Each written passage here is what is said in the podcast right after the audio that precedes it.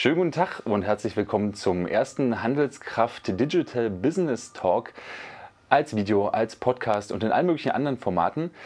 Ähm, das ist ein launiges Gespräch über alle Themen, die sich so ums digitale Business, die Digitalisierung von Shopsystemen, Produktdatenmanagement, Kundendaten und diesen ganzen datengetriebenen Modellen 2017 bewegen. Das mache ich aber nicht alleine. Ich erzähle euch nicht 20 Minuten, ähm, wie es gehen könnte, wie es gehen sollte oder was ich mir so vorstelle, sondern es geht natürlich bei einem Talk auch darum, sich auszutauschen. Deswegen bin ich nicht alleine, sondern eingeladen habe ich mir Roman Zenner, kein unbekanntes Gesicht, aber für die, die ich nicht kennen, sag doch noch mal ganz kurz zwei, drei Sätze zu dir. Ja, hallo, ich bin Roman Zenner, äh, arbeite bei Commerce Tools als Content Writer und Industry Analyst. Das heißt, ich schaue mir an, was gerade auf dem E-Commerce-Markt, Technologiemarkt so passiert und ähm, kümmere mich im Marketing-Team um die Erstellung, Planung von diversen Content Assets, also White Paper, Artikel, Videos, diese Dinge. Okay, cool. Schön, dass du da bist erstmal. Dankeschön. Machen das ein bisschen lockerer. Ähm, können wir auch ganz transparent sein. Wir haben uns jetzt schon ein bisschen unterhalten vorher, so was uns gerade bewegt, was unserer Meinung nach den Handel bewegt. Ähm, und hatten die mutige These, dass äh, Händler und Hersteller unter dem, was wir Content-Marketing-Menschen äh, so verkaufen oder, oder erzählen, wo es hingeht, hatten die mutige These, die sind nicht kreativ genug. Die sind nicht ähm, kreativ genug, die Potenziale zu erkennen und für ihre eigenen Shops zu nutzen. Ja, das ist, ist leider so. Wir, wir sehen viele, viele, wenn man so will, Nachahmer oder viele MeToo-Ansätze, dass, dass Menschen oder dass Händler und Hersteller nicht kreativ oder aus, aus dem Vollen schöpfen, sich einfach nicht mal Gedanken machen, das sind meine Kunden, wie kann ich das vielleicht noch einen Ticken besser machen, wie kann ich einfach mal um die Ecke denken, wie kann ich was Neues aufziehen, sondern sich orientieren, was die Mitbewerber machen und einfach sehr vorsichtig sind, warten. Ja, und dann ist einfach mal die Zeit verstrichen, die man braucht. Das ist, das ist sehr spannend mit der Zeit verstrichen, die man braucht. Ich habe das auch eine ziemlich lange gedacht oder denke das auch immer noch, ich glaube es auch wirklich noch, ähm, dass, es, dass es wichtig ist, dass sich Händler modernisieren, dass sie ihre Potenziale erkennen. Ähm, es gibt genügend Zahlen dazu, was, ähm, was gerade im B2B-Sektor passiert. Klar gibt es Hidden Champions, Weltmarktführer und man kann dir ganz gut aufzeigen, hey, es gibt da Online-Bewegungen von bis zu 30, äh, 30 40 Prozent deiner potenziellen Kunden. Die siehst du nicht, die kennst du nicht. Es könnte echt gefährlich werden für dich als, als Weltmarktführer. Ähm, das erzählen wir ja nun auch nicht alles erst seit gestern. Ja. Was, was, was meinst du, ist so, ist so der Grund, dass, dass, dass der Schmerz nicht groß genug wird, sich zu verändern? Ist das vielleicht genau das Thema? Es ist kein Schmerz da. Das heißt, die Geschäfte laufen, die Kunden sind einigermaßen zufrieden, ähm, die Umsätze steigen vielleicht sogar. Es gibt keinen direkten Grund, was zu ändern. Und wenn dann noch dazu kommt, vielleicht so eine generelle Skepsis gegenüber neuen Medien, neuen Formaten, wenn das zusammenkommt, dann ist, glaube ich, nicht so die, die ähm, Notwendigkeit, dass man grundlegend was, was anpasst. Aber ich, es ist für mich halt einfach so, wir sind da natürlich auch ähm, wahrscheinlich die, die schlechtesten Ansprechpartner, sind irgendwie digital unterwegs, haben, legen unser Smartphone nicht in, in aus der Hand, würden, würden wahrscheinlich äh, Tod und Teufel tun, um überhaupt noch einen Fax zu schicken oder Dinge zu tun. Aber für viele ist das ja wirklich normal. Ähm, was glaubst du, wie kann, man, wie kann man besser erklären, was der Mehrwert ist, also wo es hingehen kann?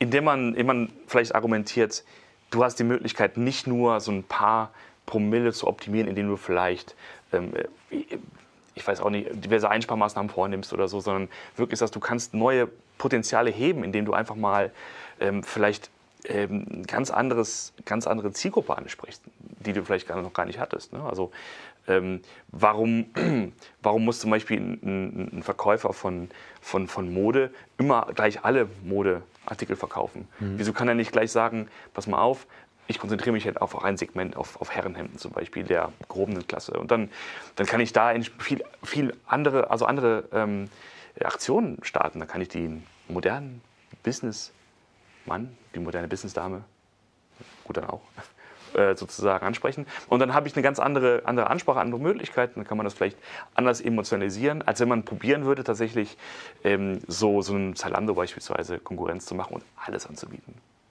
Sind wir daran nicht auch ein bisschen selber schuld? Also es gibt ja immer noch die Geschichten, ähm, stationär ist tot, äh, online wird alles überrennen, alles wird Amazon.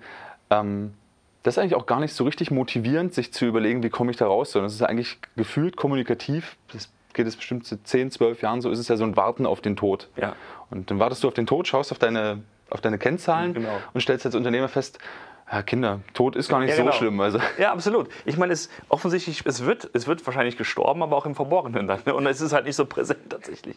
Aber in der Tat, man, man also, also gerade so als, ähm, ich sag mal, als Experte oder als Journalist, dann haut man gerne mal einen raus und sagt, ja, das Netz ist tot, Apps sind tot, Handel ist tot, es ist immer alles tot. Und dann, dann kann man das wunderschön dann auch wieder auferstehen lassen in einem äh, Folgeartikel oder so. Ähm, es ist in der Tat so, dass wir das, äh, dass es, glaube ich, gar nicht so, gar nicht so hart ist, dieser Prozess. Ähm, ich, würde, ich, würde auch, ich würde auch argumentieren, dass, ähm, äh, dass, dass dieses, diese Idee, dass, dass Menschen offline einkaufen, und zwar so, wie sie es immer getan haben, ja auch kein Konzept ist, was, was, was sterben würde. Also wenn man, wenn man aber denjenigen glaubt, die sagen, die Leute wollen überhaupt nicht mehr stationär einkaufen, ähm, dem würde ich entgegenhalten, dass, äh, dass wir als Menschen tatsächlich gerne sich äh, uns sozusagen unter unseresgleichen begeben und, und auch gerne Dinge anfassen. Also das ist ganz klassische Argument tatsächlich. na, es ist, wirkt so ein bisschen, als würde man eigentlich den, den Kunden bevormunden. Ne? Also Ja. ich, ich glaube, das ist auch eine Entwicklung, die sich halt zeigt. Also es war halt so, klar, so Erfindungen, E-Commerce.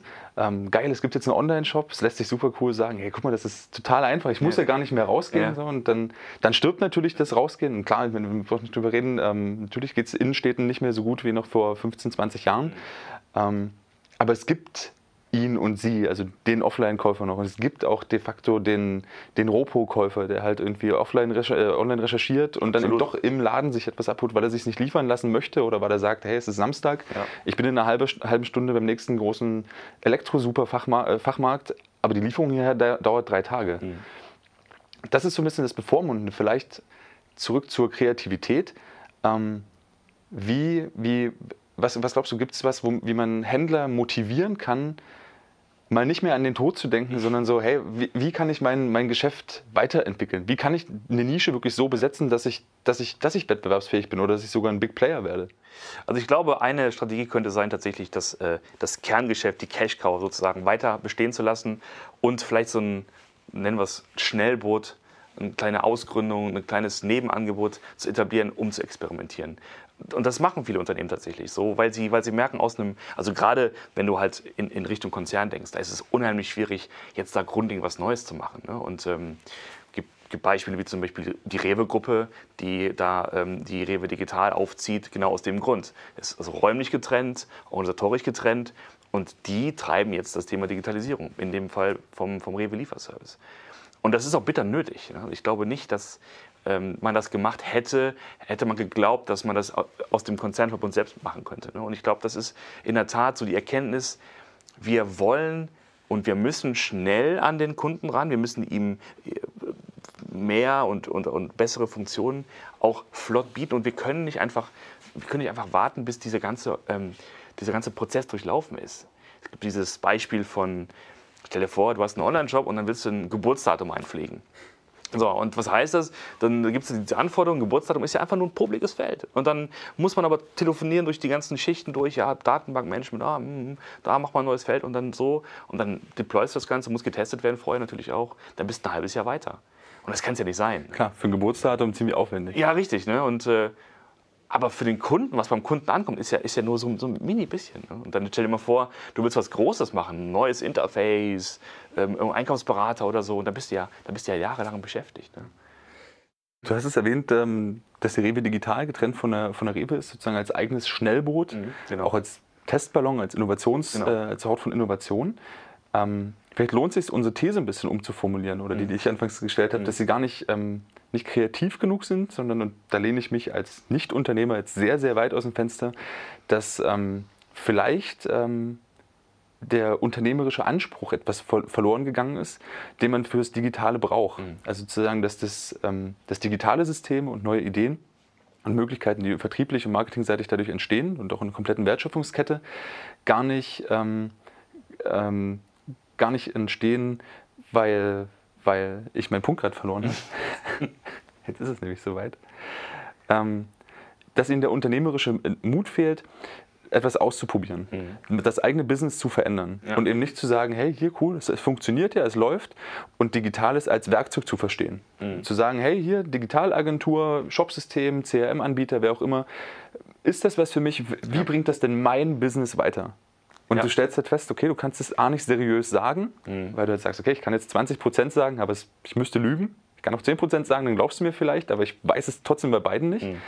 Sondern nee, nee, das ist dafür da, dass du dich weiterentwickeln kannst, dass du neue Geschäftsmodelle ja. vielleicht auch ausprobieren kannst. Eben wesentlich günstiger als halt wie früher einfach eine neue Fabrik zu bauen und zu hoffen, dass das, was mhm. du in der Fabrik produzierst, halt wirklich noch abverkauft wird. Also ich kann mir vorstellen, wenn ich mich mal versetzen würde in die, in die Lage eines, äh, eines Händlers, der vielleicht schon ein Online-Angebot hat und der hat doch gelernt, Online und Technologie ist erstmal furchtbar teuer und komplex. Und, und, und er weiß schon, weil er das schon erlebt hat, oh, wenn ich jetzt da anrufe bei meinen IT-Jungs, die machen erstmal dicke Backen. So, was willst du? Ehrlich wahr?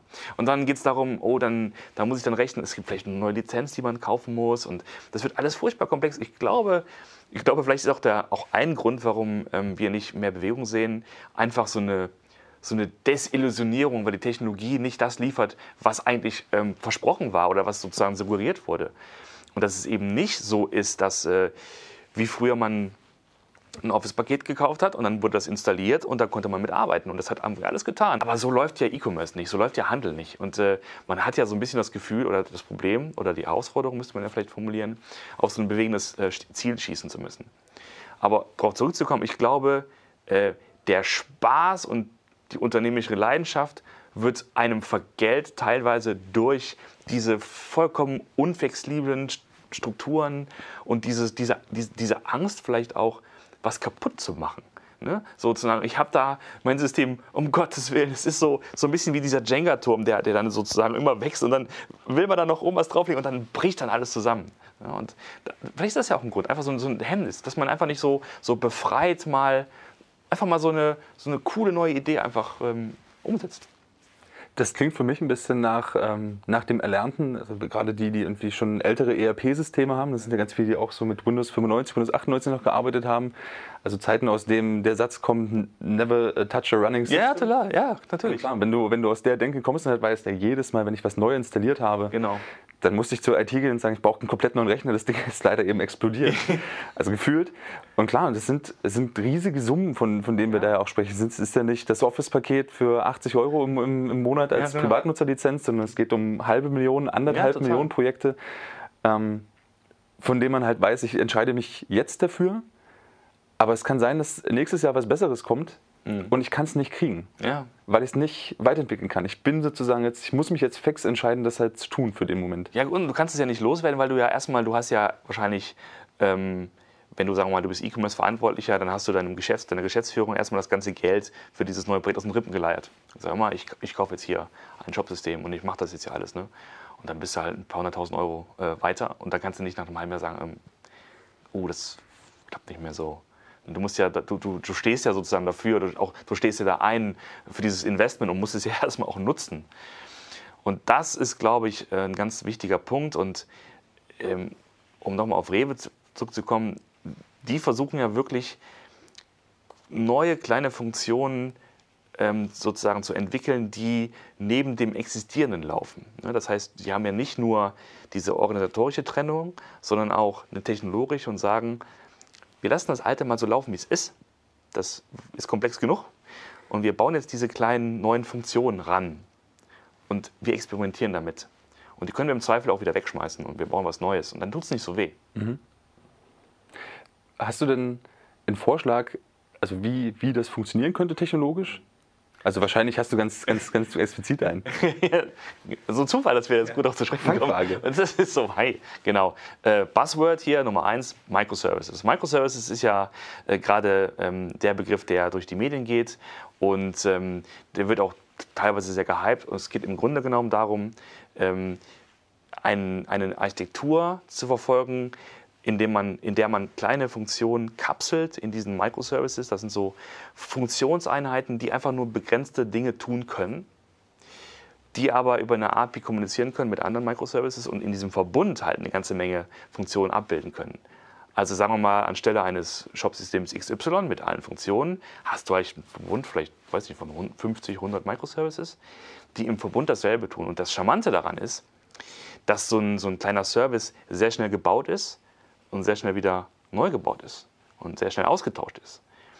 Und wenn man mal darauf zurückkommt, auf dieses Beispiel mit dem, äh, mit dem Geburtsdatum, man stelle sich vor, es gibt halt nur ein kleines Programmchen, das online läuft als Microservice, das nichts anderes tut und auch nichts anderes kann, als ein Online-Formular darzustellen und die Daten entgegenzunehmen.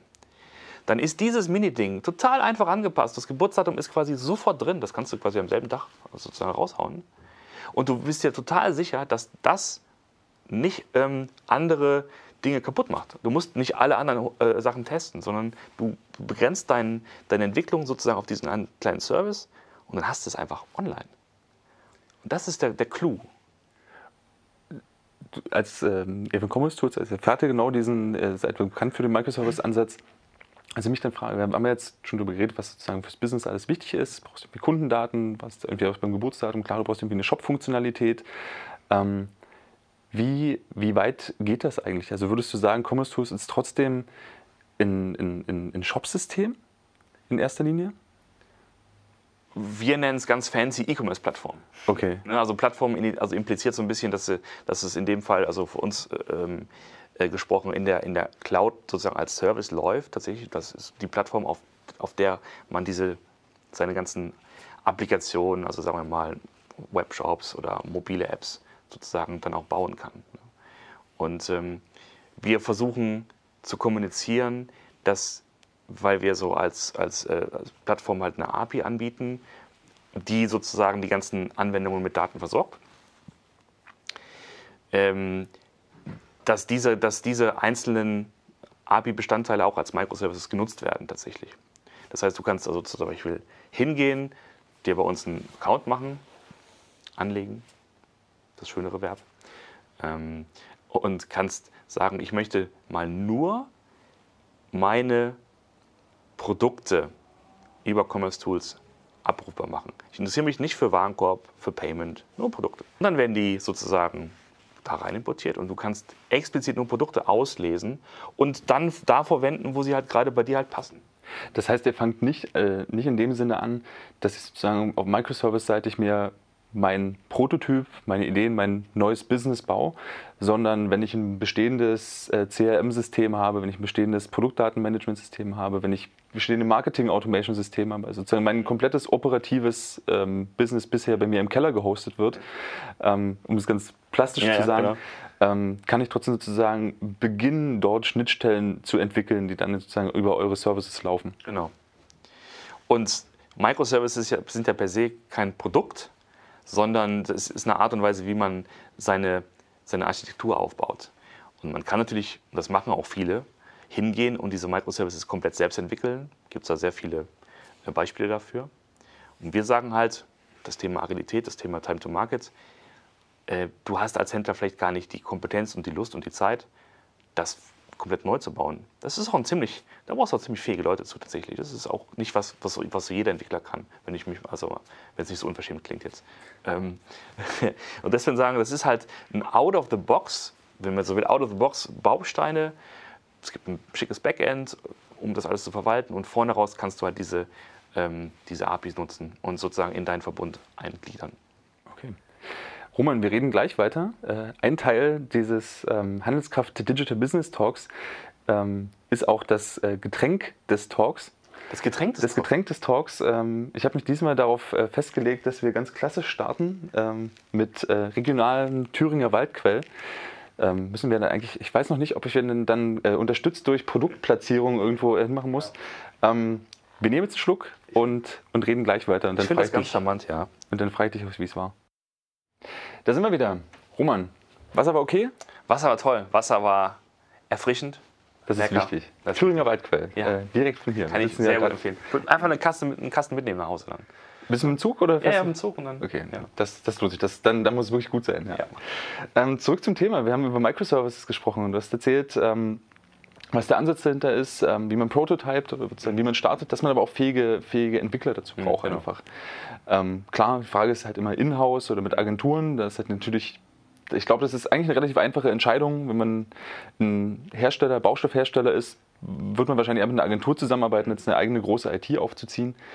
Ähm, aber das hat, hat mich darauf gebracht, was, was bedeutet, wir hatten am Anfang die These, sind die nicht kreativ genug, mhm. die Unternehmer?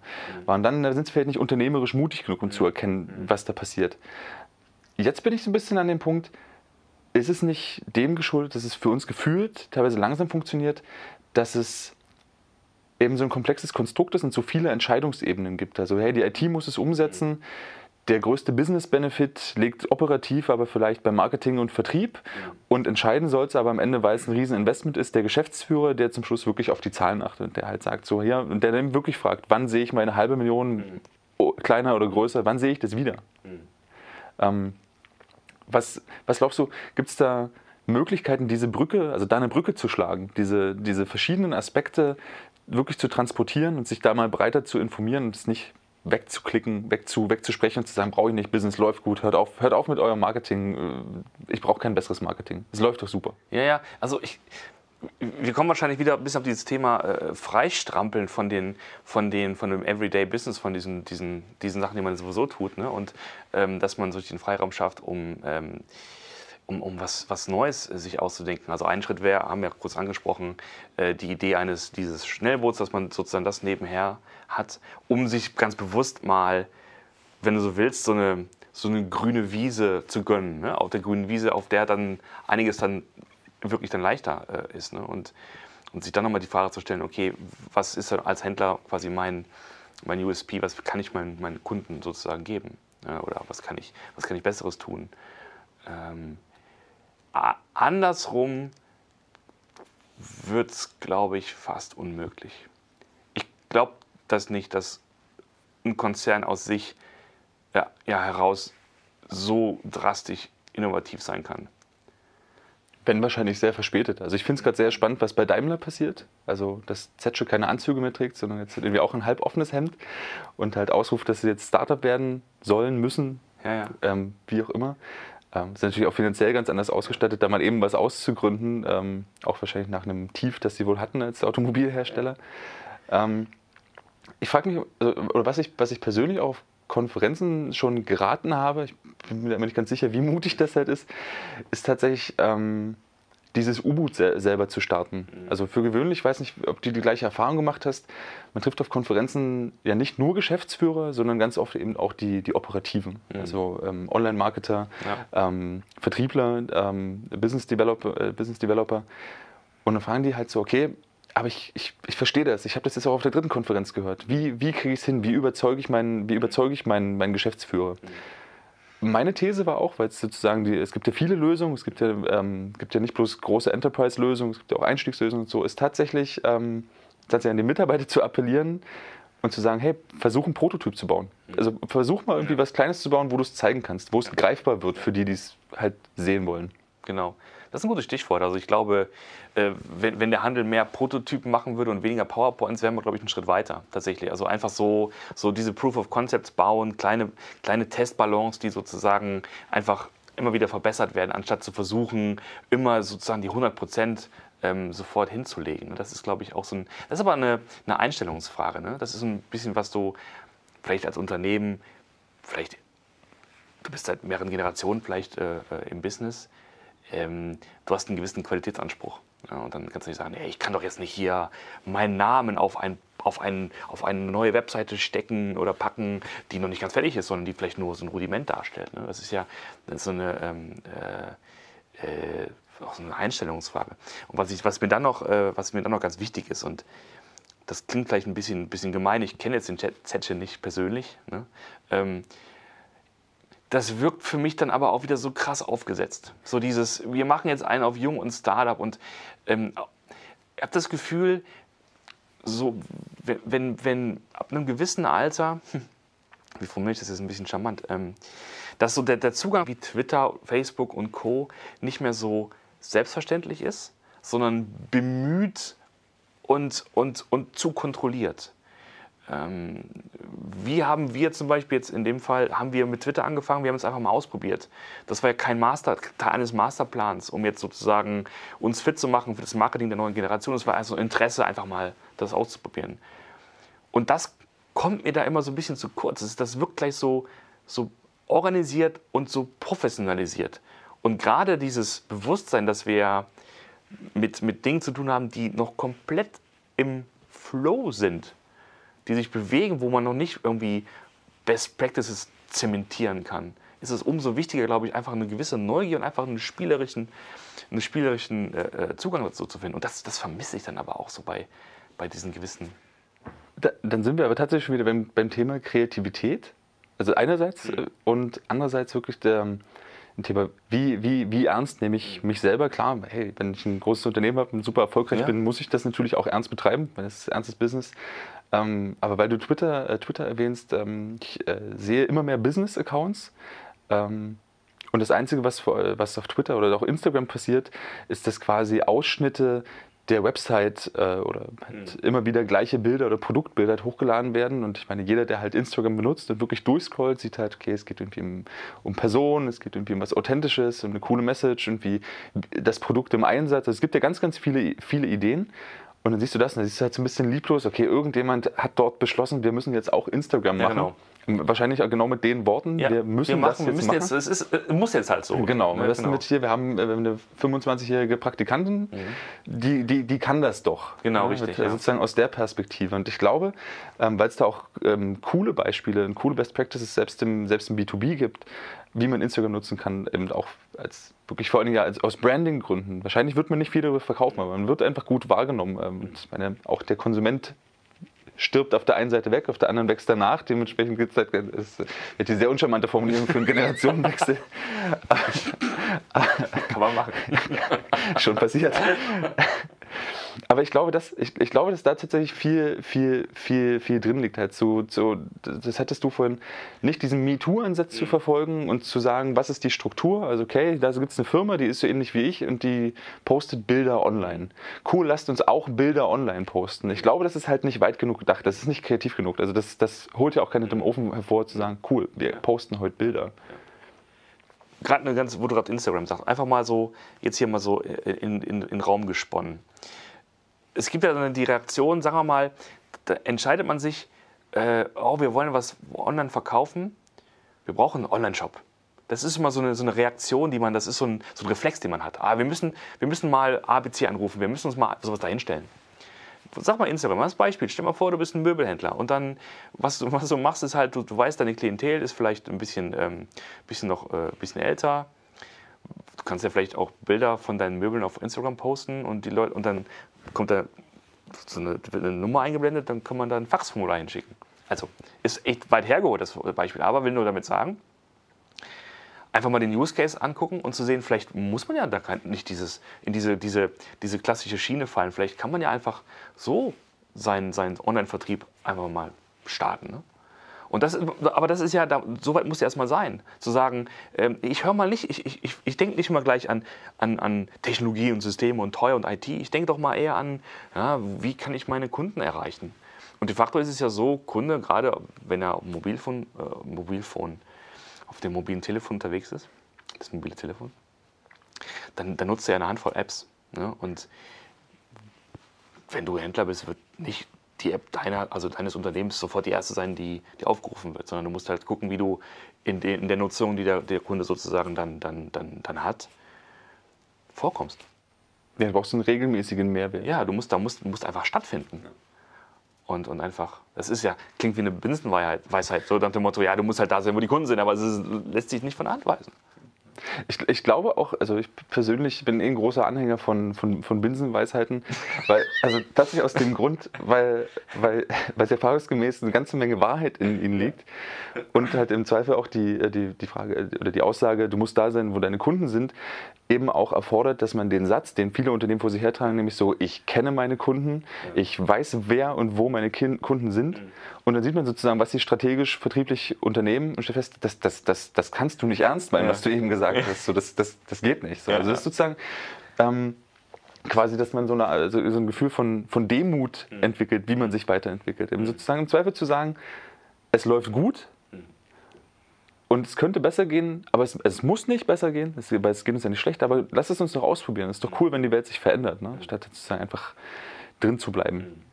Absolut.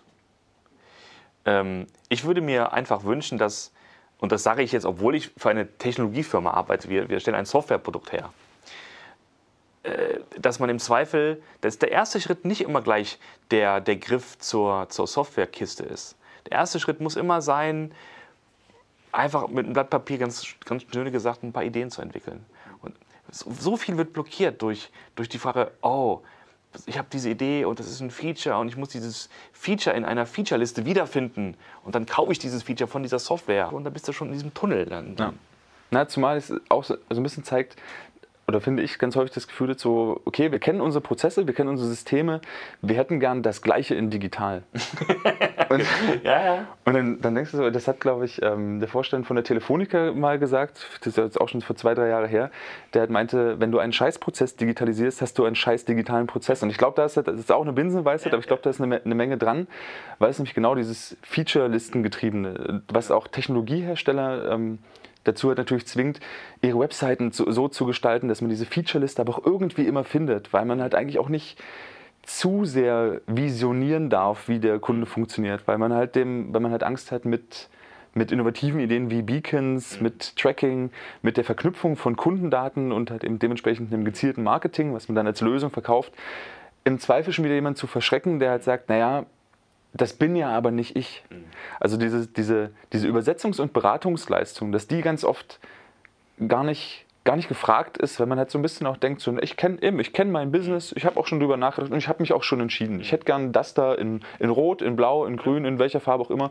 Ich brauche eigentlich nur noch jemanden, der es mir installiert. So. Und das ist, ich glaube, glaub, das ist schade, da wird sich viel, viel vergeben, weil, weil bei Sparring auch, glaube ich, in der, in, der, in, der, in der Unternehmensweiterentwicklung, auch Sparring mit externen, mit Marketeers, mit, ähm, mit Technologieanbietern, schon, schon ein sehr, sehr gewinnbringender Moment sein kann, um halt das Schnellboot, also größer zu bauen, mhm. schneller zu bauen ja, oder noch ein zweites Schnellboot zu, zu sehen und halt zu merken, okay, das da ist gegen, gegen die Wand gefahren, wir haben das Lenkrad vergessen, mhm. aber das da funktioniert wirklich sehr, sehr gut. Genau. Um bei dem Schnellboot zu bleiben, bei dem Bild, ähm, auch mal zu akzeptieren, dass es mal untergeht, ne? das Schnellboot. Ja. Ruhig kaputt geht, explodiert, wie auch immer. Ne? Also das ist ja auch, auch dieses, und da sind wir vielleicht auch wieder bei den sozialen äh, äh Netzwerken, äh, dass man versucht, eine, ein, so die, die Einsicht zu kultivieren, dass, dass auch dieses Scheitern dazugehört. Ne? Und auch mal, mal drüber redet, was einfach nicht so gut gelaufen ist. Ich, ich freue mich auch, dass es eine ganz schöne Entwicklung, dass es mittlerweile in vielen Städten ähm, Fuck-Up-Nights gibt. Mhm also wo Unternehmer vom Scheitern erzählen. Ich bin mir noch nicht ganz sicher über die Zielgruppe, also, also, also tatsächlich, also beziehungsweise über die Besucher. Also ich glaube, die Zielgruppe sind auch junge Unternehmer und, äh, und vielleicht aber eben auch gestandene Unternehmer. Ich würde mir tatsächlich wünschen, dass die noch häufiger dahin gehen, um zu sehen, dass es wirklich okay ist, zuzugeben, hey, das, das, war, das war vielleicht sogar eine gute Idee, aber es war echt ja. schlecht umgesetzt. Oder festzustellen, es war sogar auch wirklich eine brutal schlechte Idee, wenn man so ja, genau. distanziert darüber aufsieht. Aber wir haben was gelernt und das ist, das ist halt wichtig so, weil es, ich glaube, Unternehmertum war schon immer ein Prozess und das digitale Versprechen ist halt ganz häufig digital 0-1 so. Mhm. Nimm das und es wird besser. Mhm. Und nimm das auf keinen Fall, weil sonst wird es schlimmer. Und ich glaube, ich glaube, das ist eine Form von Schwarz-Weiß-Erzählung, die, die unternehmerisch einfach nicht funktioniert. Das stimmt. Und da schließt sich so ein bisschen auch der Kreis. Ne? Wir haben angefangen mit der, mit der Idee, lass doch mal versuchen, ähm, so ein, ja, so ein Startup oder so eine Ausgründung vorzunehmen und was zu probieren. Und natürlich muss das Scheitern eingeplant sein, sozusagen, sonst kannst du es ja sparen. Wenn du, wenn du wüsstest, dass es funktioniert, dann musst du das wahrscheinlich gar nicht machen. Und vor allen Dingen bin ich mir relativ sicher, dass, wenn es nicht ein Versuchstest wäre, auch viele andere drauf kommen würden. Ja. Also es ist relativ arrogant, ganz zu glauben, dass man eine Idee grundsätzlich nur selbst entwickelt. Das ist, glaube ich, so, ja, genau. Wer weiß, welche Masterpläne in irgendwelchen Schubläden liegen, von denen man annimmt, dass sie halt in zwei Jahren, wenn die Zeit reif ist, richtig rocken. Ja, und das, diese Schubladen gibt es halt auf der ganzen Welt. Ja, genau, genau. In zwei Jahren wird es unser Tag sein. In zwei Jahren. Das ist so von überall rauen. Was sagen die da eigentlich alle? Ja, das finde ich eine sehr gute Sache. Ähm, lass uns noch mal ganz kurz zurückkommen zum, äh, zum Thema Shopsystem. Mhm. Also ganz konkret halt äh, Richtung Commerce Tools.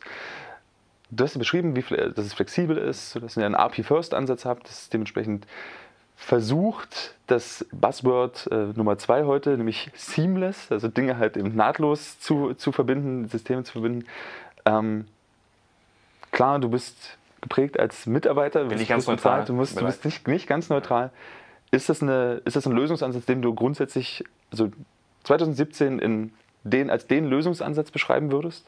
Ja, tatsächlich. Ähm, und ähm, glücklicherweise, ich habe ja schon, ich blogge schon seit, seit langem und ähm, habe sozusagen auch kein Buch in meiner Vita, weil ich sozusagen auch schon vor einigen Jahren, also vor der Commerce Tools Zeit, ähm, das auch schon gut gefunden habe. Tatsächlich, ähm, der, wir, wir reden ja so, oder wir haben ja im, im Kopf, dass wir nicht wissen, wie die Leute in zwei, drei Jahren ähm, sich mit Händlern beschäftigen. Also was sind die Interfaces, was sind die Geräte, was, was kommt um die Ecke? Ne?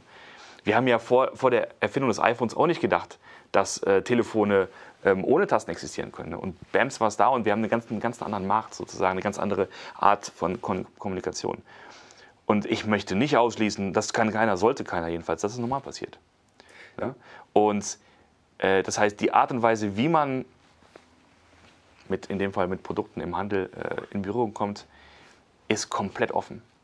Was gleich bleibt, ist wahrscheinlich die Tatsache, dass Produkte immer noch sozusagen physikalische Dinge sind, die sich durch Datenmodelle beschreiben lassen. Und das ist sozusagen der Teil der Plattform äh, von Commerce Tools, wo Produkte, Daten und das alles sozusagen äh, in der Plattform sind. Aber woher die Order kommt, was die auslöst, also was sozusagen diese Order in Richtung API schickt oder was sozusagen das Produkt aus der API rausholt und irgendwo darstellt, das ist sozusagen komplett, ist, ist egal. Und wir glauben, dass man damit am besten gewappnet ist für die Dinge, die da kommen, tatsächlich. Ist einfach Unsicherheitsfaktor, ist einfach so ein, bewegend, so ein sich bewegendes Ziel, wenn man so will. Mit dem man dann aber am weitesten kommt, also weil, weil flexibel. Genau. genau. Ich finde äh, find auch ähm, dein Smartphone-Beispiel äh, sehr, sehr gut. Ähm, es gibt immer total wenige Menschen, die, die das erste Tablet irgendwie kennen, das, mhm. äh, dieses XP-Tablet, was Microsoft rausgebracht hat. So niemand wollte es kaufen. Es gab dann das iPad, bam, super, iPad, ja. Riesending. Ähm, es gab ja auch schon Anfang der 90er gab es von IBM irgendwie so, ein, so, ein, so eine Art Palm, so ein, ein eigentlich Smartphone, das irgendwie ähm, E-Mails und dergleichen, so Business-Anwendung halt ganz gut konnte. iPhone war auch relativ spät. Die ersten Jahre hat es auch nicht so gerockt. Jetzt denken halt alle so, es gibt kein Leben ohne Smartphone. Mhm. Ja. Ähm, Ähnliches gibt es auch verschiedene Positionen zu, was Richtung Virtual und Augmented Reality halt angeht und was das sozusagen auch mit den, mit den Kunden macht oder auch mit, mit eigenen Geschäftsmodellen.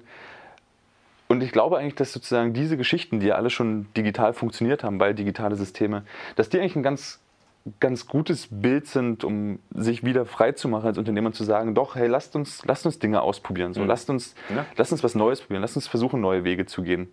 Wir müssen, sie, wir müssen jetzt nicht unser Business komplett auf 100, 180 Grad drehen, sondern aber lasst uns überlegen, kann uns das helfen und wer kann uns dabei helfen und wollen wir einen Prototypen bauen. Genau, Prototyp, da haben wir wieder das Stichwort tatsächlich. Naja, und wenn wir, wenn wir halt äh, das, das waren jetzt alles sozusagen ähm, Devices mit einem, mit einem Monitor. Denk an das ganze Thema hier Voice Commerce und so. Da sprichst du halt mit, mit einer Technologie. Und das wird umgesetzt sozusagen in, in Bestellungen, zum Beispiel im, im, im Retail-Kontext. Ne? Also dann hast du nicht mal was, wo du drauf guckst. Ja. Dann sprichst du mit dem Gerät. Ich bin, ich bin, da bin ich tatsächlich auch noch äh, unentschieden, ob sozusagen Voice Commerce der Hauptnutzungsgrund von diesen Voice Interfaces wird. Also, also wir denken ja natürlich immer aus der, ja. der Commerce-Brille, also so, hey, wie kann ich damit was verkaufen, wie macht das meine die Shop, äh, Shop-Erfahrung besser. Aber ich glaube, es gibt auch technische Entwicklungen, die halt sozusagen den Nutzer verändern, die aber nicht in erster Linie halt ähm, den Handel verändern oder den Handel verbessern, aber die man halt irgendwie trotzdem auf dem Schirm haben muss, weil es irgendwie dann doch schmale Use Cases gibt, genau. also die man vielleicht nicht morgen bei, um den Elefanten nochmal in den Raum zu holen, ähm, die bei Amazon irgendwie möglich sind, auch wenn der Lautsprecher natürlich jetzt als erstes im, deutschen, im deutschsprachigen Markt von denen kam, sondern halt einfach was Eigenes zu finden. Mhm. Also das ist so die Nutzerfrage. Das heißt, um, um das Ganze mal jetzt äh, versuch, zu versuchen abzuschließen, Unternehmer sind nicht unkreativ. Oder doch? Wahrscheinlich nicht. Ne, nicht alle. Also wahrscheinlich ist es sehr schwer, die über einen Kamm zu scheren und sozusagen zu generalisieren. Aber ich, je mehr ich darüber nachdenke, desto mehr ähm, äh, finde ich die Idee charmant, die, die Schuld eher der Technik zu geben. sozusagen, was ich eben gemeint habe, dass, äh, dass sozusagen die, diese, diese so, so abschreckend wirkt. Ne? Neue Devices, neue Nutzungskonzepte, ähm, äh, neue Netzwerke, die man äh, auf dem Schirm haben muss ich glaube, das kann einem schon die Lust äh, an der ganzen Sache verderben. Ne? Ähm, ja, aber dann wahrscheinlich auch vielleicht falsch verstandenes Sicherheitsbewusstsein, Risikoaversion. Das sind so alles so Themen, die, die glaube ich, reinspielen. Ähm, ja. Also ich würde jetzt, ich würde jetzt nicht den schwarzen Peter nur also bei den Unternehmern sehen. Nur bei Unternehmern, Händlern und Herstellern. Okay, das heißt, du empfiehlst, da waren wir ja vorhin schon kurz, es ist halt dann doch der, der Mut zum Wandel, ja. der halt, wenn man es richtig angeht, für gewöhnlich auch belohnt wird. Genau. Und ich glaube, das ist vielleicht noch nicht so zur Rede gekommen, aber sowas, sowas so eine simple Motivation wie, wie, äh, wie Spaß an der, an, am Experimentieren. Im Grunde, ne, das haben wir eben, wir, wir erschließen uns diese, diese Dinge, weil wir irgendwie das interessant finden, lustig finden, spaßig finden. Und das finde ich ist auch kein, kein Nichtgrund. Also ist nicht, nur weil es Spaß macht, heißt es ja nicht, dass es unseriös ist. Ja. Ne? Ganz im Gegenteil. Also da werden große Businesses auf diesem Spaß aufgebaut. Ne? ähm. das ist vielleicht, vielleicht ein klassisch, also klassisch deutsches, deutsches Phänomen. Ja. So, es ist erlaubt, Spaß bei der Arbeit ja, zu genau. haben. So, weißt du, nein, um, um, um, Gottes Willen, das ist Arbeit. Also, ja, genau. nee, doch, ich glaube, ich glaube, vielleicht ist das wirklich ein guter, guter, guter Schlusssatz. So. Man darf Spaß bei der Arbeit haben. Genau. Da können wir wahrscheinlich ganz beide gut von ausgehen. Ich sagen. Wir dürfen, wir dürfen schreiben und, und, reden und, und sprechen. Und aufnehmen und, und Wasser trinken. Genau. Super, Roman, ey, ich danke dir, dass du Gerne. mit mir diesen, diesen ersten Talk in den neuen heiligen Videohallen ähm, hier bestritten hast. Und für mich gibt es eigentlich nicht mehr zu sagen, als dass es ganz, ganz viele weitere Informationen zu den Themen, die wir angeschnitten hat, zu Literatur und dergleichen unter dem Video geben wird. Und ich mich freue, wenn ihr beim nächsten Mal wieder einschaltet. Wenn ihr Fragen habt, dann die auch gerne in die Kommentare und wir werden sehen, wie sich die Handelskraft Digital Business Talks weiterentwickeln, genauso wie sich das Digital Business äh, weiterentwickeln wird. Und ich sage Tschüss, bis zum nächsten Mal. Ciao, ciao. Ciao, Roman. Tschüss.